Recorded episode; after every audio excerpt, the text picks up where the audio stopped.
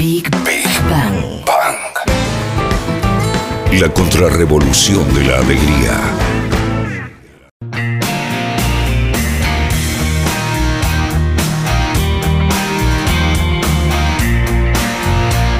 Nos separan 30 años de 1989.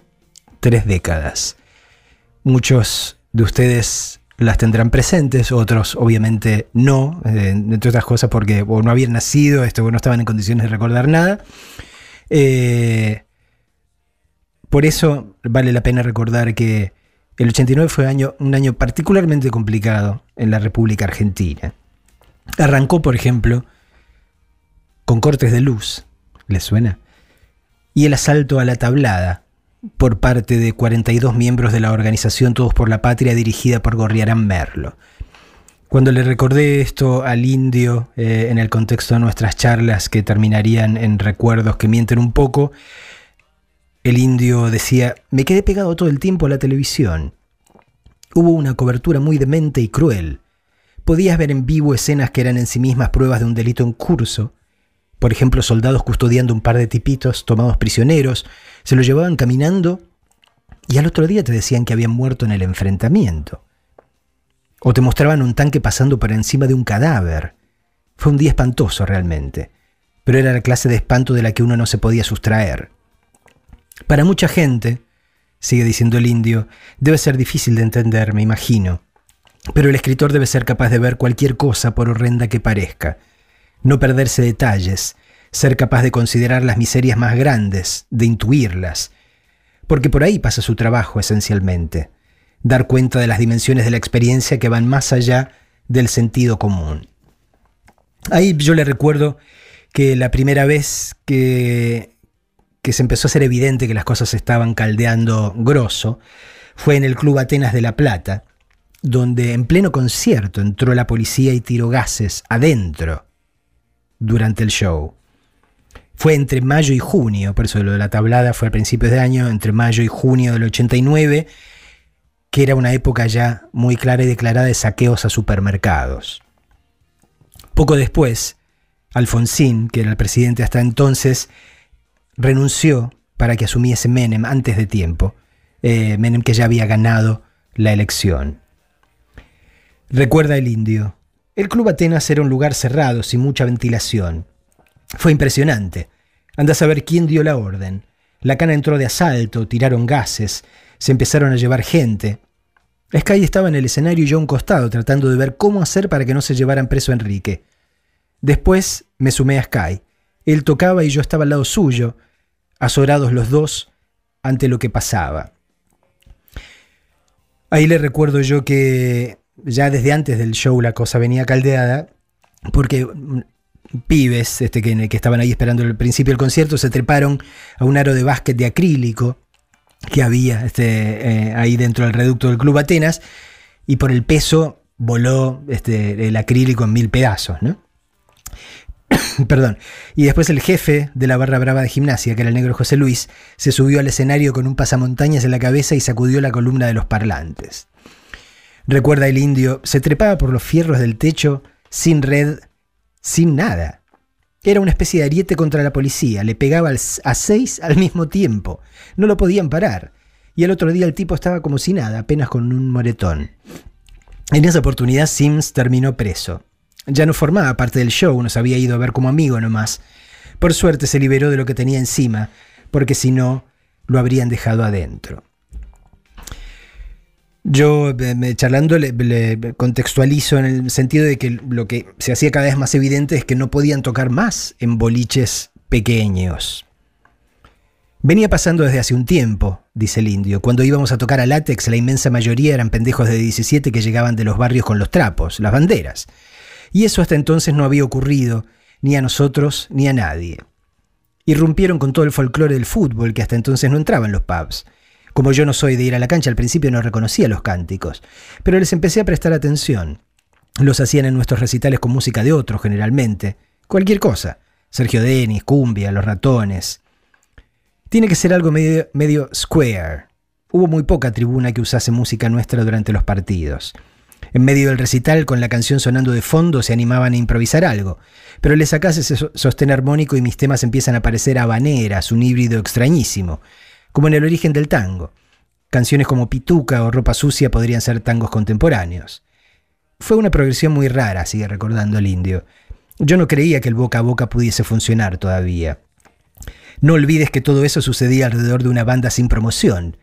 Es muy chiflado hasta para mí que formo parte del kiosco y debería haber entendido algo de lo que pasaba. Le hemos dado tantas vueltas vuelta tantas veces al asunto hasta que nos resignamos a decir, ¿será que les gustan las canciones que hacemos? Otra explicación no había. Me voy a ir sin entender qué pasó con mi vida, cómo es que terminé siendo el indio Solari. Debo haber estado en algún lugar que justifique que me ocurriese a mí en vez de a ese tipo que estaba a dos metros. Ahí yo le digo, bueno, se vieron obligados a cambiar de pantalla. Y el indio responde, yo me fui desenamorando de la etapa inicial. Uno siempre quiere más. Yo ya no tenía ganas de seguir trabajando de redondito de ricota. Entiendo que para los demás músicos puede haber sido algo parecido a una beca, hacíamos cualquier rock and roll y la gente enloquecía. Pero para aquel que es agnóstico, la zanahoria de la vida pasa por otro lado. El placer que te despierta lo que estás haciendo, aquello que la gente suele llamar tu obra, y el reconocimiento que te permite llegar a un público más amplio e infectarle la cabeza.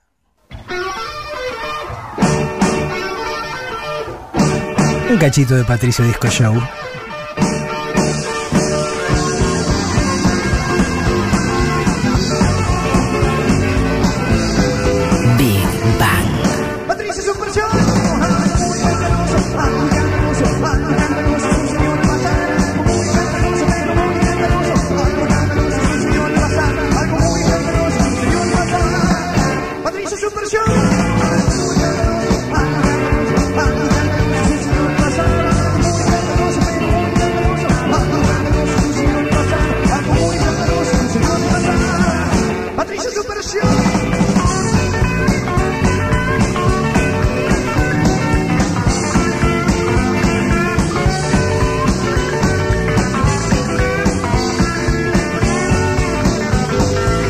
Este tema que algunos conocíamos como eh, algo, era algo, algo ocurriendo en pasar de Frippy Wakeman, era una, era una cosa así al principio.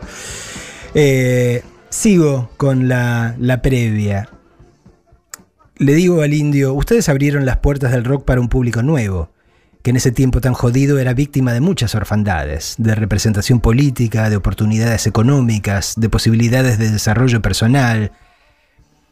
Hasta entonces dice el indio. La oferta musical era más banana, mucha new wave. La mayoría producía un pop muy liviano con el que se divertían mucho. Nosotros llegamos con otro tipo de sonido. Entonces yo le digo, era un público que buscaba algo más que el goce estético, como hace el público más burgués. Perseguían una experiencia vital, la posibilidad de pertenecer a una comunidad que no los excluyese.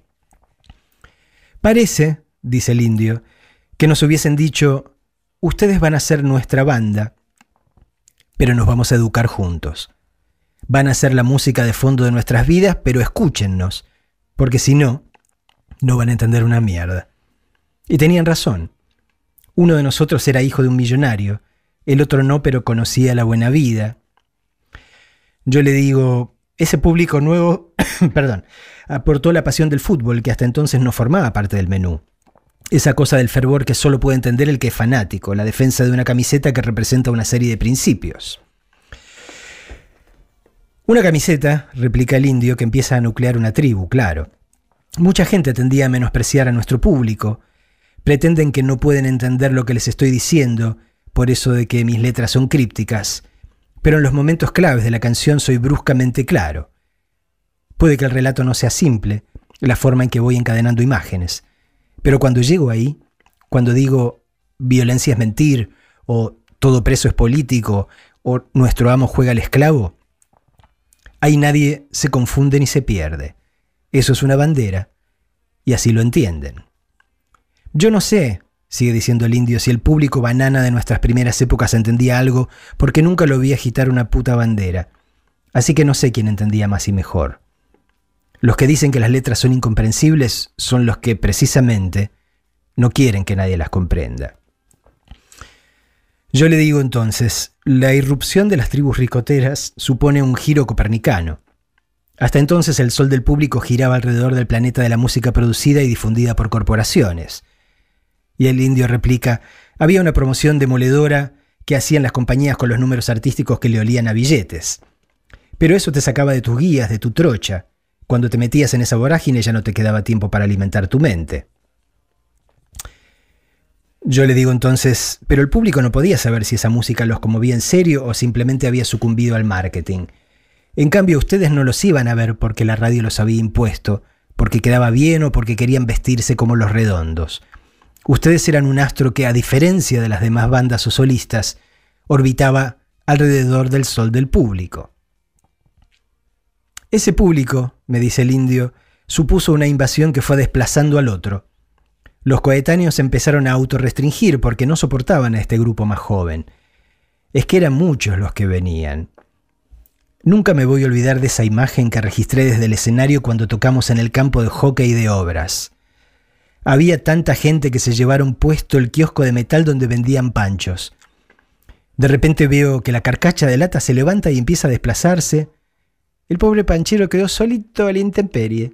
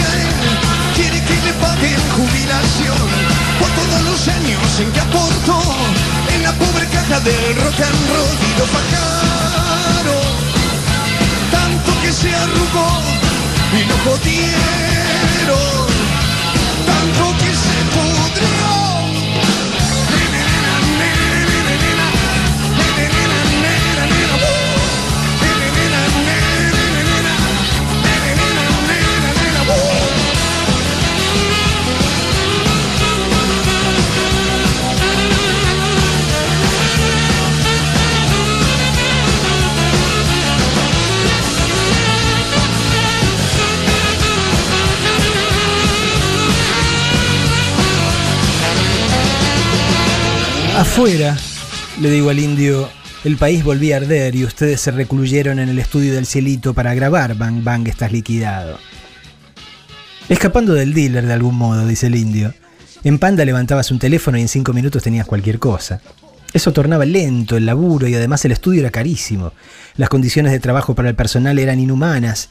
Imagínate que terminábamos la jornada, el operador nuestro se quedaba para grabar con María Rosa Llorio y el otro día cuando volvíamos el tipo seguía ahí. Cumplía, pero ¿cómo podía rendir de ese modo? Se nos ocurrió del cielito porque estaba apartado del mundanal ruido en Parque Leloir. Tenía pileta, podíamos quedarnos internados ahí. De ese modo no te desconectabas para reencontrarte otra vez durante la noche siguiente. Nos encantó. Funcionábamos como una comunidad. Desayunábamos ahí mientras yo leía los diarios en voz alta con mi estilo cáustico, tirando a cínico. No había sufrimiento alguno. Una experiencia parecida a la de los Stones grabando Exile on Main Street, imagino. Nos tomábamos el tiempo, perdíamos horas jugando a la pelota. Era como una casa de salud. Eso hacía que los ratos que trabajábamos se aprovecharan mucho. De todos modos, no teníamos un control final. En el estudio se oía bien, pero cuando la mezcla fue a parar al disco no me gustó mucho. Decí que tiene temas que son lindos, ropa sucia, esa estrella. Para los primeros discos, le digo yo, contaban con muchas canciones que fueron desagotando. Pero ahora, en el primero sí, dice el indio, y en el segundo un poco. Pensé que todas esas canciones no estaban bien desarrolladas, tocábamos en asados. Me acuerdo de un blues de Basilio Rodrigo con una letra algo insólita para ese género. Ya no puedo fingir más pensando que soy un pollo que no sabe que es un pollo. Pero en el 89 llegábamos al estudio con las canciones ya determinadas. Al menos teníamos una noción general, como hacía Fellini, que no filmaba con un guion estricto. Esos temas los teníamos ensayados, les teníamos fe. La mayoría eran novedades. Yo le recuerdo entonces que se dice que durante la grabación los visitaron Papo y Luis Alberto Spinetta. Yo no lo recuerdo, dice el indio. Sí me acuerdo de que Papo llegó un día a la sala de ensayos de 33 Orientales. Estábamos zapando, Papo le arrebató la guitarra Sky y se puso a tocar. Hizo una demostración muy buena, tocaba con palanca. A mí no me seducían sus proyectos. El rock barrial cuadrado no me gustaba mucho, salvo los que hacíamos nosotros porque siempre cometíamos alguna infracción, los contaminábamos. Pero recuerdo que Papo tocaba y Sky lo miraba con miedo. Yo me decía, este está sufriendo porque Papo agarraba la palanca y sostenía la guitarra de ahí, la sacudía. Era una Gibson SG, creo. Pero yo no me asusté, me pareció que Papo tenía claro lo que se podía hacer con esa guitarra sin dañarla. De Spinetta tampoco me acuerdo. Puede ser que haya caído del cielito en el momento del asado, de leer el diario por las mañanas, pero nunca entró en el estudio. De los hijos sí me acuerdo. Debo haber sido de los primeros que, sabiendo que se hacían llamar pechugo, les pidió un autógrafo. Un poquito del regreso de Mao.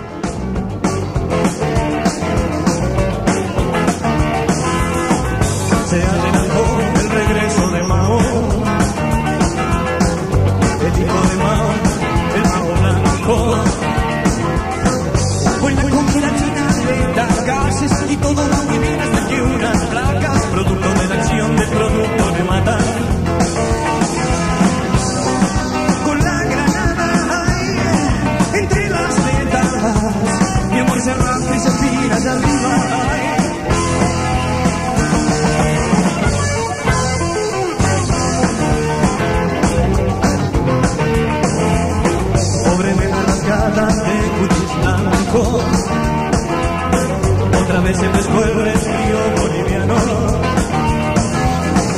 Confunden las palabras soldado y bandido Flotando en un zampán con mujeres iguales A hombres iguales a un blanco herido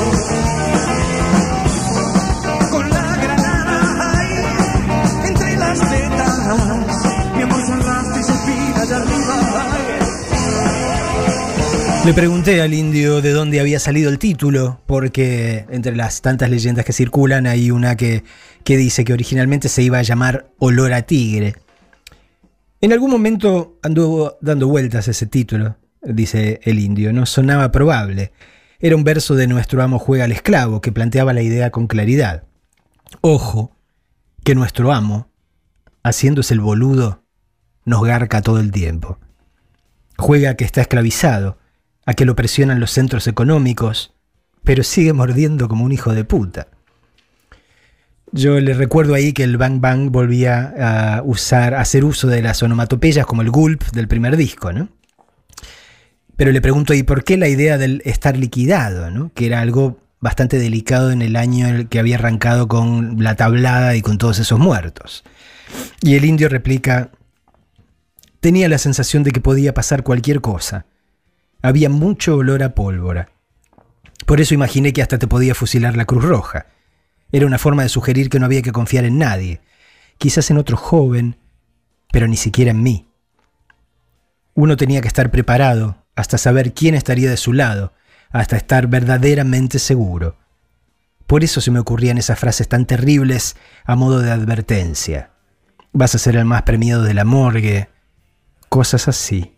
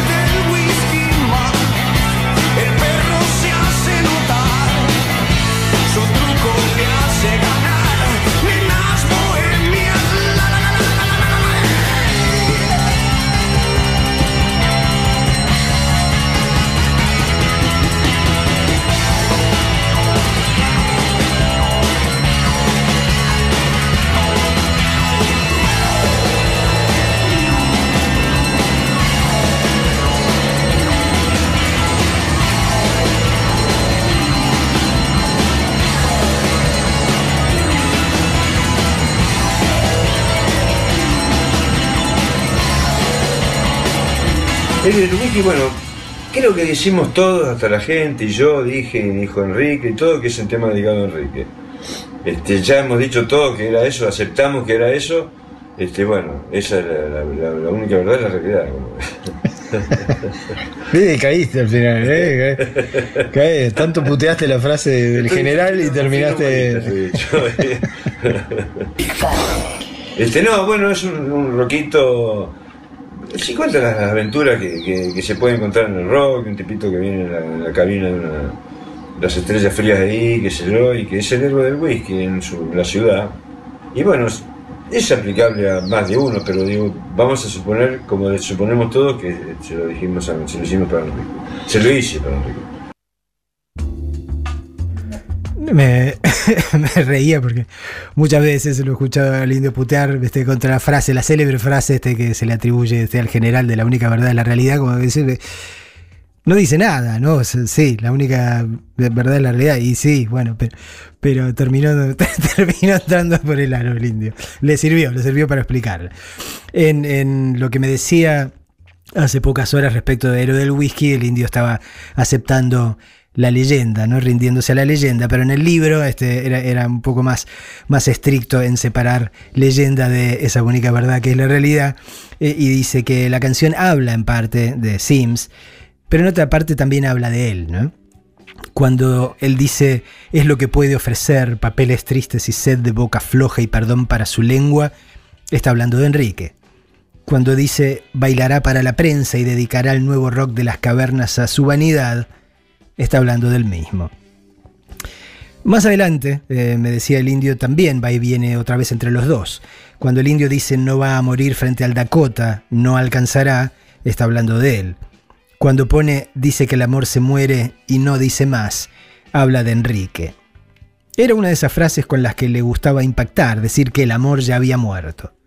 Y sin embargo, dice el indio, a poca gente he visto sufrir más por amor. Yo le, le, comento que la canción funciona de alguna manera como una despedida a Enrique, que ya no formaba parte del circo como antes, e introduce un elemento que hasta entonces no se había visto en las canciones de los redondos del Indio Solari, la melancolía. La edad también juega su parte, me dijo. Un día te descubrís escuchando discos que en otra época te parecían una mierda, pero ahora resuenan de otra manera. No es que esa música haya empezado a gustarte. Lo que te gusta es el momento de tu vida al que te transportan.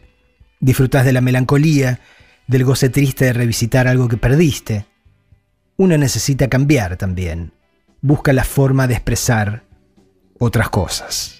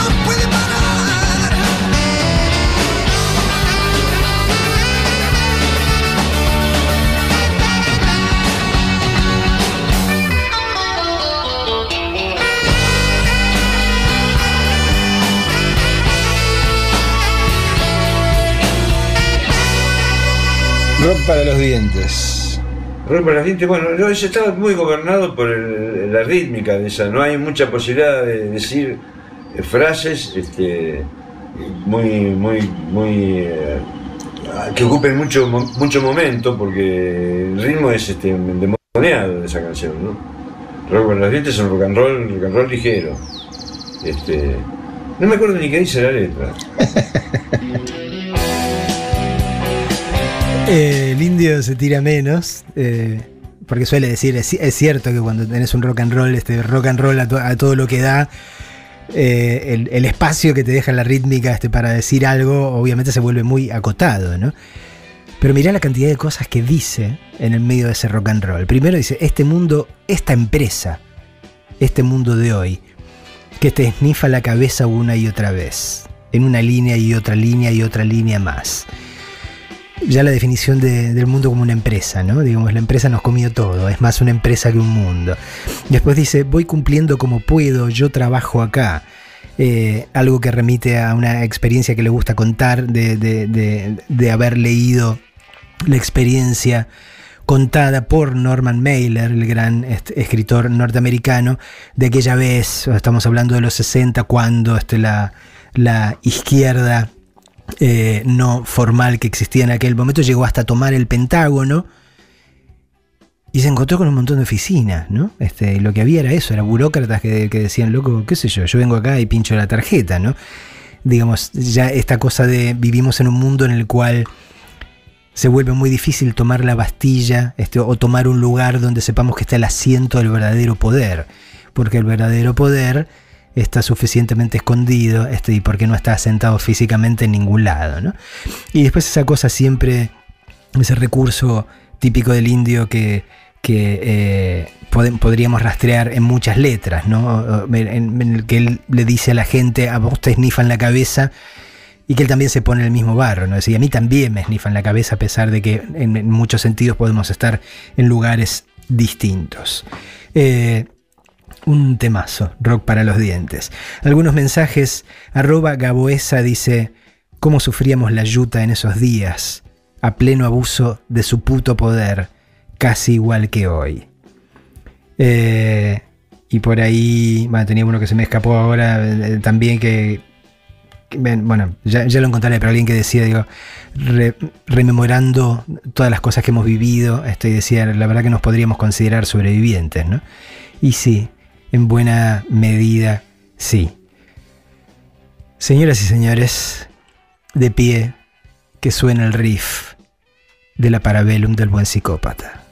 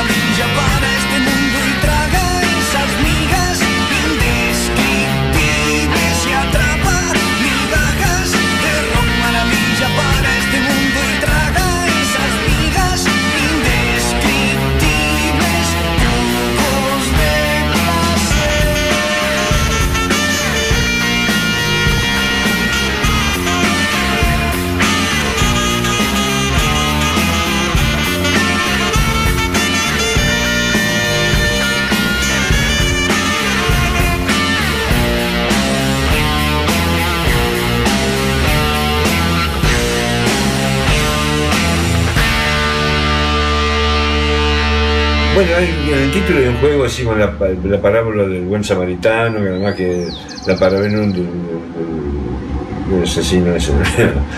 este, bueno, no sé. No, no me acuerdo. Realmente es 30 años es, es un montón de tiempo. Y no son temas que uno los va este, los va tocando cada rato. Son de vez que vez en cuando pelás uno, dos este, de, la antigüedad este, para satisfacer a la gente que, que quiere escucharlo. Pero bueno, tiene, tiene ese, esa, esa especie de arpegio este, que abre el tema que es una maravilla. ¿no? Ah, bueno, eso eso. Este, Pero no me, no me acordaba. Este, me acordaba del solo de Sky que hay que promediando el tema o al final del tema creo que se va de coda. Este, hace un solo. Me acuerdo lo que sí en este en los directos cuando tocábamos en este en, boliche como en Santa Fe, en esas cosas, en en esos lugares, que Sky hacía una escena en ese tema este, una escena muy, muy, muy buena, muy, una escena de violero muy buena. Iba a recorrer el escenario, qué sé yo. Este, me acuerdo de eso, que hacía una escena muy buena. Y no lo vi, bueno, ahora está grande ya, no, no creo que. Pero era, estaba buena la, la escena que tenía. La Parabellum del buen psicópata, una joda muy solariana con eh, la expresión de la parábola del buen samaritano. Eh, el indio dice, muchas veces dije que al hombre del futuro, aquel que tenga éxito en la tarea de adaptarse y sobrevivir, no le va a quedar otra que ser un psicópata. El futuro llegó hace rato, ¿no? si hay algo que tenemos claro es que buena parte de, este planeta está gobernada en este momento por psicópatas. Mira, a, algunos lo estoy viendo en la televisión multiplicado en este momento, pero bueno. La mención al punto G, eh, pura tontera al punto G, dice, dice el indio, es cosa de la época. Eh, el punto G era este, un área genital de las mujeres a la que se bautizó así en 1981, ¿no? Eh, técnicamente está localizada detrás del pubis y alrededor de la uretra, eh, y le pusieron así en honor al alemán Ernst Greffenberg, que la descubrió por casualidad durante los años 40. ¿no? Pero el indio dice, bueno, en aquel momento todo el mundo se la pasaba tratando de encontrar ese puto punto y nadie cogía. eh, para mí, esta canción es y siempre va a ser muy especial. Porque para mí era el himno en particular en ese momento tan particular de mi vida, ¿no? En 1989 yo ya estaba laburando como periodista, haciendo las cosas que me gustaba hacer como periodista, siguiendo los redonditos de ricota, entre otras cosas. Eh, y claro, y estaba, digamos, en los primeros años de la democracia empezando a descubrir un mundo nuevo en todo sentido, ¿no? de, de posibilidades y de riesgos. Este, yo que había sido eh, educado durante la secundaria en plena dictadura militar, yo que me había casado a los 22 años con mi novia desde que tenía desde los 14 años, este, que iba a un colegio católico distinto del mío, pero igual al colegio católico.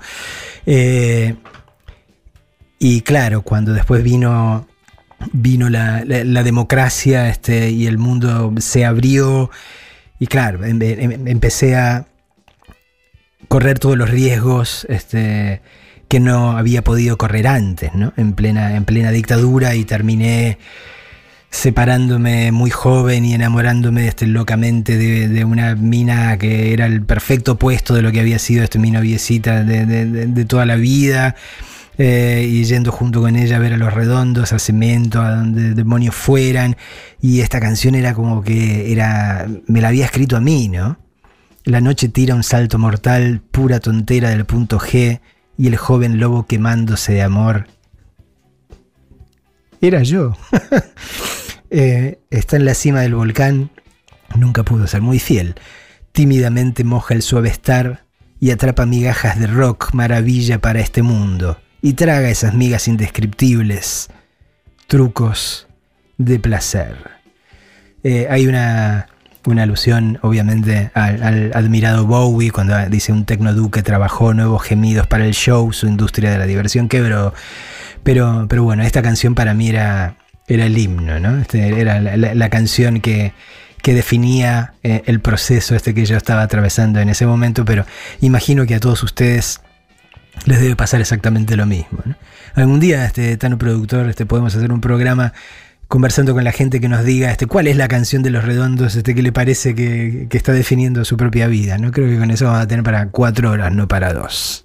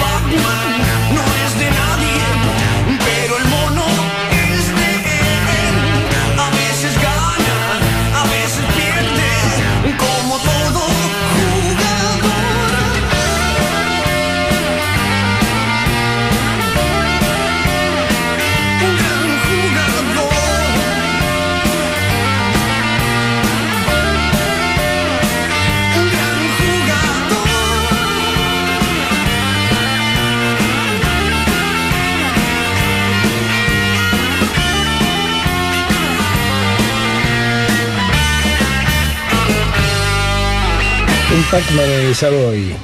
Bueno, es un- una putada. Y no, habla un poco de la falopa y de todas la- las aventuras donde te mezclabas que entrabas por una, a una fiesta en la noche y no conoces a nadie, pero te, iba, te ibas último, no sé. este, y bueno, todo eso pasa que te encontrabas con cualquier cosa, ¿no? Accidentes, entrabas a subir la escalera y se había cortado una con un vaso, otro día se estaban cagando trompada, y este, era producto de la ex- exacerbación de, de la época, ¿no? Y, este, y bueno, uno trata de, de sacar como pequeñas este, muestras de eso, ¿no? Para dar un- eh, cuando uno quiere dar el, el feeling, tiene que no puede dedicarse a la trompa del elefante nomás.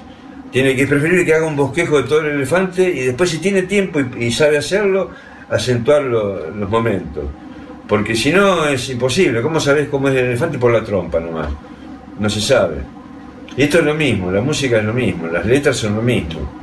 Este, el delito americano es eso, es una sucesión de, de- co- como, si uno llegara a ese lugar, no, no, no que emprende una expedición ni va a explorar ese lugar. Acá hay en un lugar este, que me extraño, que hay cosas que no existen en, el mundo, o sea, el lector estoy hablando, ¿no? Que hay ahí, bueno, hay gente que no le, gusta y hay gente que le gusta. Una de las cosas que uno siempre menciona en vinculación al indio es su capacidad de, de aparecer como que intuye cosas del futuro que en principio no estarían escritas todavía, ¿no? Digo, expresiones como todo lo que está en mi nube en aquel momento, digo, ¿de qué estábamos hablando? ¿Internet? ¿Qué es eso? Este, la nube, ¿qué es eso? Digo, pero, pero hoy suena, digo, como una, canción escrita para, para mañana, ¿no? Haciendo referencia a fenómenos que, de, los que todos podemos asirnos, este, porque todos entendemos de lo que está hablando. Eh, y eh, acá, bueno, es el indio reflexionando un poco sobre su forma de, construir relato, ¿no? de construir ficción, que es muy impresionante. Fue muy impresionante para mí, este, en el- primero de todo, eh, durante el proceso de lo que significó hacer el libro, recuerdo que mienten un poco, eh, porque cuando vas hablando con él, te das cuenta que detrás de cada una de las letras hay una historia. Lo cual no significa que escuches la canción, eh, que incluso leas la letra y que te des cuenta de que se trata de una historia. Es como una, una serie de pinceladas eh, que parecen totalmente aisladas, que parecen no tener nada que ver con nada, eh, pero, pero que van eh, marcando eh, algo de, un mundo que no terminas de ver. ¿no? En, este sentido, a mí me sorprendió eso, de cada vez que le preguntaba por una canción y darme cuenta que había una historia atrás, ¿no? Y después volver a la canción y entenderla de otra manera. Lo cual no significa negar la forma en la que cada uno de nosotros eh, la entiende, la, la asume, la asimila, ¿no? Este, cada uno de nosotros, esto pasa con todas las obras de arte este, en general. Cada lector, cada eh, escucha, este, cada público eh, tiene derecho a tomar una obra de arte, una peli, una canción, una poesía, este, lo que sea, e interpretarla a su manera. Eh, ¿Hay una manera única? No, por supuesto. Este, esa manera eh, es absolutamente fiel a lo que dijo eh, el autor. No necesariamente, puede incluso contradecirla. Pero bueno, estas son las maravillas del arte de verdad. ¿no? Después de, de- que el indio este, contaba este, recién esto de que pensaba en aquellas fiestas, este, de, aquel momento uno relee la historia, ¿no? Esto de toda esa batería de risa rubia, de barrio especial, las nuevas supersticiones, la bobera del nuevo Pac-Man. eh, un buen par de ojos de vidrio y tu mirada tiende a mejorar. Y bueno, todas esas canciones, eh, to- todas esas, esas menciones hacen que, que uno, claro, de repente vea, vea todo un tinglado atrás que antes no había sospechado. ¿no? Y como suele pasar, eh, digo, por lo menos a mí creo que ese tinglado enriquece la percepción que cada uno de nosotros tiene, lo cual no significa eh, cambiarla. ¿no? Pero en fin, nadie es perfecto.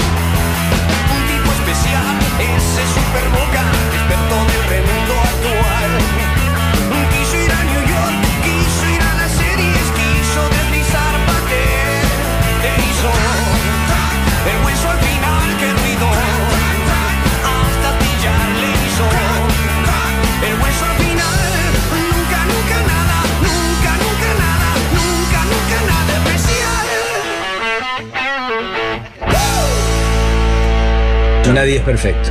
Este, yo tenía unos amigos, algunos amigos así, muy elegantes, este, todo este, hecho con dinero mal habido, ¿no? Venta de momias de- del norte, cualquier batata. Y vivían muy bien, este, yo, yo trabajaba bien eh, con cosas de, de- de ropa y esas cosas y yo también vivía bien, pero ellos era- no eran ni eso. Este, y, tenían esas cosas, tenían el cañito del metal de cero cromonino y te- como que te decían un dupón, qué sé yo, que era un cañito para tomar merca. Este, y, es más o menos como lo mismo, la pintura de un tipo eh, que de pronto para el barrio, porque, a- porque la gente cree que los únicos que tomaban falopa eran de, de la clase media para abajo. No, A- se tomaban muy buenas en esos lugares, este, los tragos eran mejores y, este, y aparte pasaban este, personajes este, muy extraños, ¿no? Y otros muy comunes para la zona más o menos donde, para donde íbamos, que era este, el rugby, este, que el deporte ahí, en, una zona inmediatamente acotada, no es tan amplia, este, el fútbol es lo de menos, ¿no? Este, es este, el rugby. es. Y bueno, mi hermano fue jugador de rugby, qué sé yo. Yo he ido a ver partido de rugby, que te cueste creerlo. ¿Ustedes vieron el video ese que está circulando por las redes? El video que muestra a jugadores del plantel superior del SIC, del San Isidro Club, tacleando y pegándole a un pobre tipo, un tipo grande, obviamente este, alcoholizado este, o, no en uso este, de sus cabales. Esto que pasó eh, este fin de semana, eh, cuando se supone que estaban festejando eh, el hecho de haber ganado un torneo, eh, la gente del Club Atlético San Isidro, del CASI, eh, que van ursos como son y le pegan un tipo en estas condiciones. y que, bueno, ya no hay duda, ¿no? Porque la misma gente del club ha admitido este, formalmente que son gente de que forma parte de su plantel, ¿no? Hay algunas constantes sociales en la Argentina que parecen no haber cambiado a pesar de que transcurran 30 años. Parece que 30 años tampoco son nada. Eh, nadie es perfecto, el tema sobre el que hablaba el indio. Un tema que hace un rato yo eso le proponía al Tano, che, en algún momento hagamos eh, una, una edición de Big Bang con la gente contando sus historias, sus vinculaciones a las historias este, con las canciones de, Los Redondos y, del Indio, las que uno toma como si se las hubiese escrito a uno. ¿no? Eh, y esto es válido porque digo, este, cada, uno de nosotros como, fan, como público, como, como escucha, tiene derecho a interpretarlas y a adueñárselas como sea. Obviamente también hay giles que se las han adueñado de otra manera, ¿no? Hay gente conocida este, en este país que ha este, dicho que nadie es perfecto, fue escrita para él. Eh, cosa que no es cierta. En fin, este, cuántos en este planeta este, y en este business que ya, que ya no, no es, eh, quisieran poder decir, esta canción este, el indio la escribió por mí. No, no, flaco, este no, no va por vos. Y ahora otro momento que es para ponerse de pie. Esa estrella era mi lujo.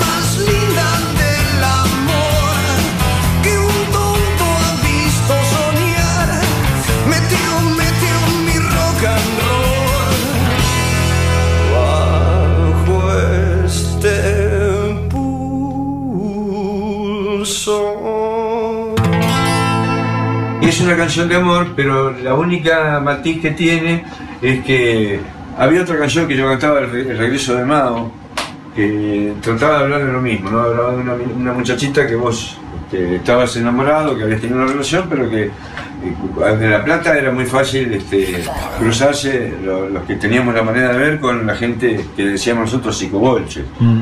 que eran este, proto-marxistas y qué sé yo, el, el proto-marxista, el post-marxista, no sé qué, y este y dos por tres este, me, me gustaba una piba que era la más osada, no sé por qué, por temperamento.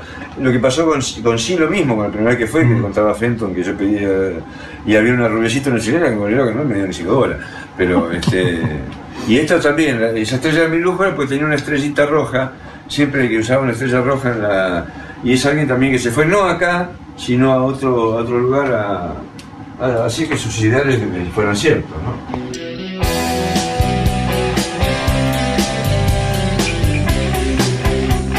Una de las canciones más bellas de la música en español. Punto. Ni, ni de los redondos, ni del rock argentino, ni de, ni de nada. Llamativo que, que haya sido incluida en el disco a último momento casi por descarte, ¿no? Dice el indio en Recuerdos que mienten un poco.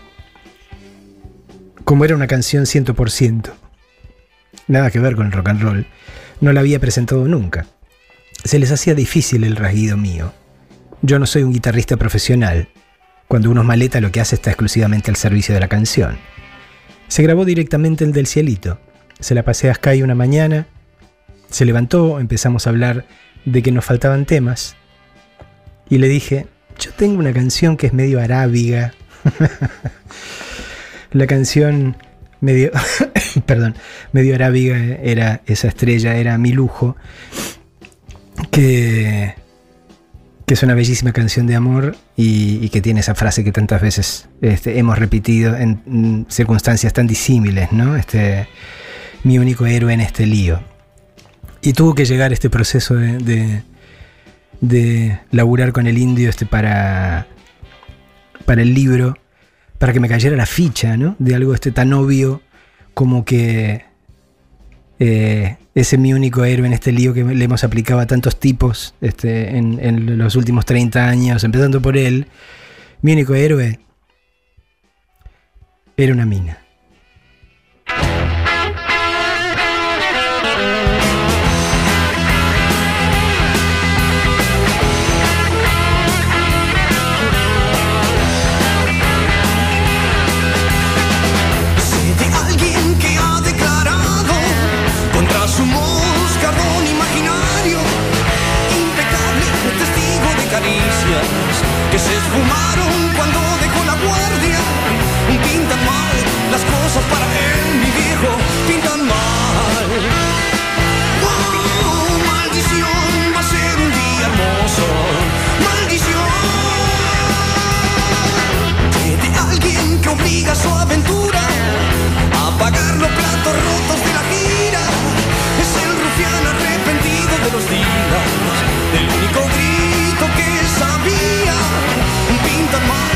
Las cosas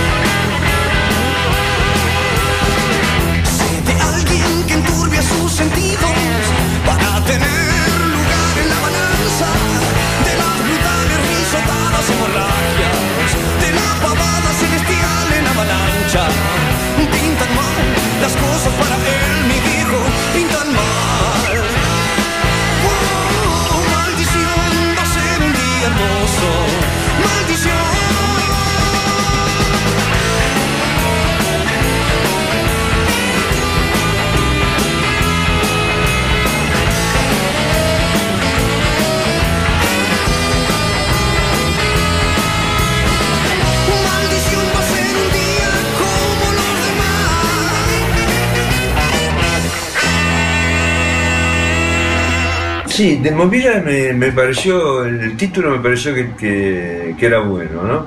Maldición va a ser un día hermoso, es raro, evidentemente por esa persona es un freak de, de movida. Y lo que ustedes son como mini retratos de distintos conocidos míos que, que ameritaban ese- esa manera de describirse, ¿no? Conocidos, digo, no eran amigos, éramos un- una minoría en, en- tiempo, en esos tiempos también, y no había, no era que ibas por la calle disfrazado y te cruzabas con un montón de disfrazados, estaban todos de traje y vos ibas como un boludo con un pantalón con estrella plateada, qué sé yo. Y este y son mini imágenes, eh, como cuadritos, cuadriños que, que está uno u otro de los personajes esos. Que es una descripción de, de un grupo este, y que se extiende a, la manera de pensar de cada uno que tiene que ver con la parte que roza eh, la parte más política o de la, la so- social.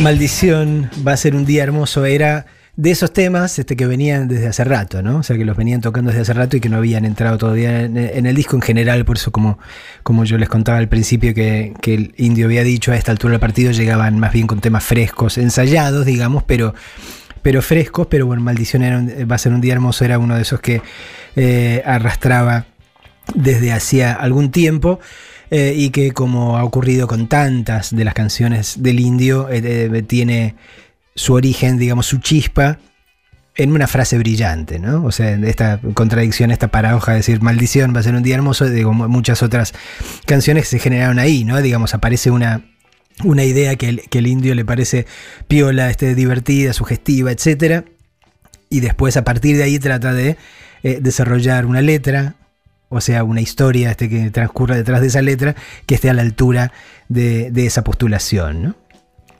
Eh, dice el indio en el libro, la frase, maldición va a ser un día hermoso, era una forma de decir, qué lindo día para empezar a arruinarlo. la ambivalencia, dice, a veces pienso que tendría que imprimirme unas tarjetas de presentación que dijesen Carlos Solari, confusión y ambigüedad, porque es su especialidad, es cierto. Un día se la voy a mandar a hacer.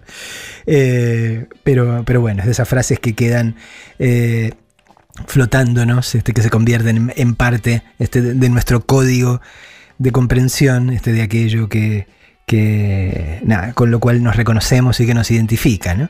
Eh, y aquí alguien por Twitter estaba diciendo, digo, ya, ¿cuál va a ser la próxima vez que vamos a emplear eh, esta frase eh, y nos vamos a reconocer en esta frase? El 27 de octubre, señoras y señores. Maldición va a ser un día hermoso.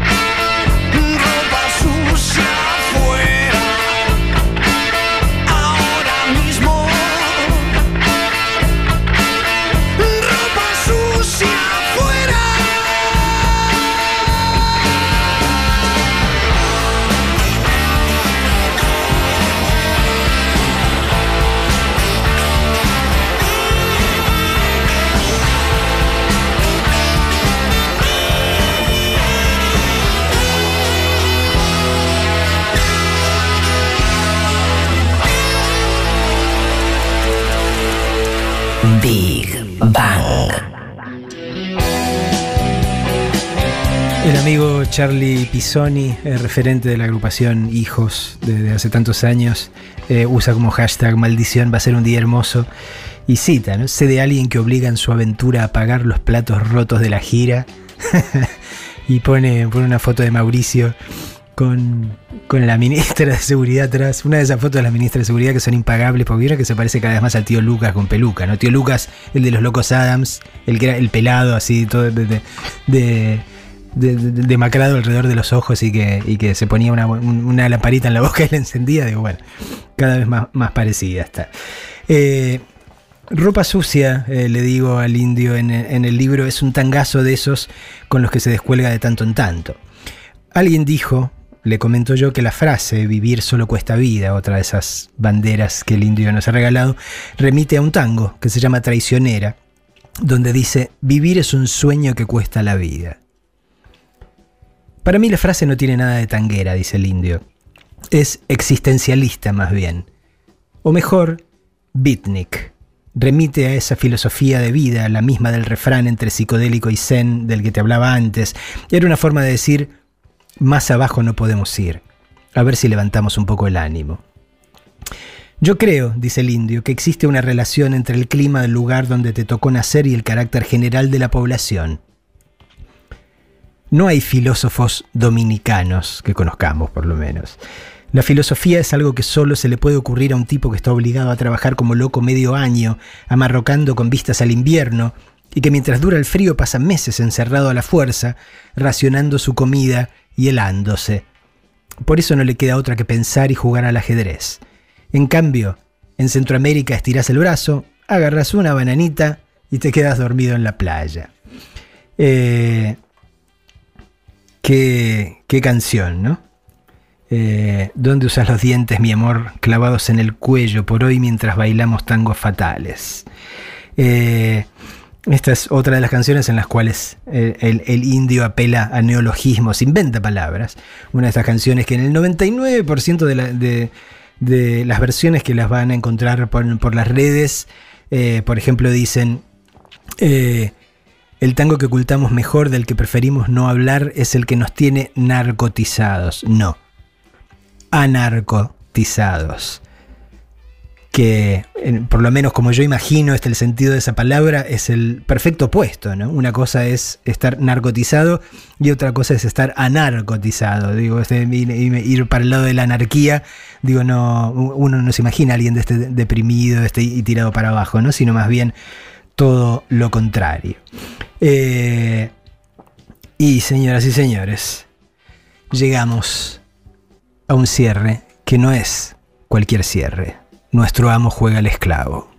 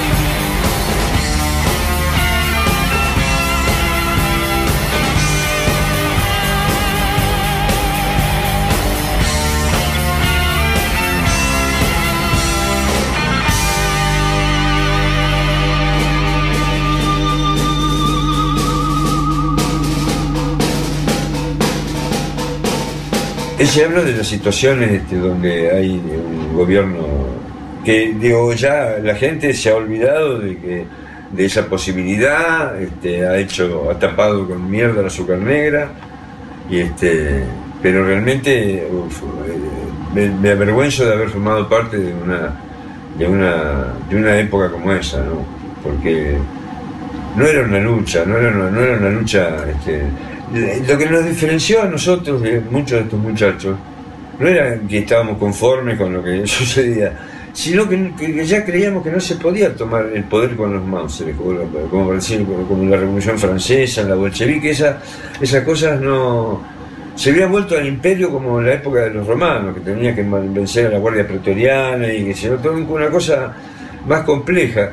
Nos parecía más, más posible este, infectar la, manera de pensar de la sociedad a través de la cultura, ¿no? del cine, de, del rock, de, como había pasado en otros lados. En otros lados la, la, la cultura rock hizo que dos o tres generaciones, vos vas todavía a Los Ángeles y ves los pibes con la lana por acá, ¿no?